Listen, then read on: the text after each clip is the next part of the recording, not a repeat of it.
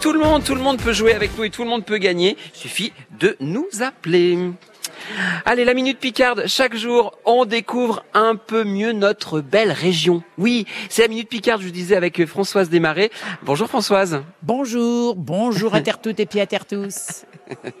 on parle d'un dicton populaire en ce 8 juin. Ce dicton météo du 8 juin, Saint-Médard Grand Pissard, c'est-à-dire s'il pleut à la Saint-Médard, il pleut 40 jours plus tard, à moins que Saint-Barnabé lui ferme son robinet ou lui essuie son nez le 11 de juin. On reparle aussi de cet évêque de Noyon, Saint-Médard, le 19 juin, le jour de la Saint-Gervais. Parce qu'on dit que quand Saint-Gervais est beau, il peut tuer Saint-Médard et Saint-Barnabé, ou encore Saint-Gervais annule ce qui est fait par Saint-Médard et Saint-Barnabé.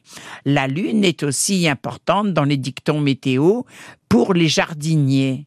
Certains plantent les légumes racines comme les carottes, les navets, les pommes de terre à la lune descendante et à la lune montante, les légumes qui vont monter, les légumes feuilles qui posent au-dessus de la terre comme des salades.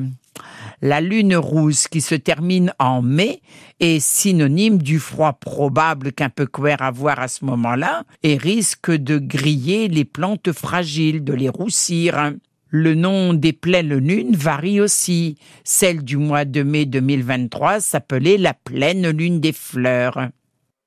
Et oui, la Minute Picarde à réécouter sur francebleu.fr et l'appli ici. D'ailleurs, Françoise Desmarais, que l'on retrouve juste après 17h en direct de la foire pour nous parler de son spectacle musical Si la Picardie m'était comptée.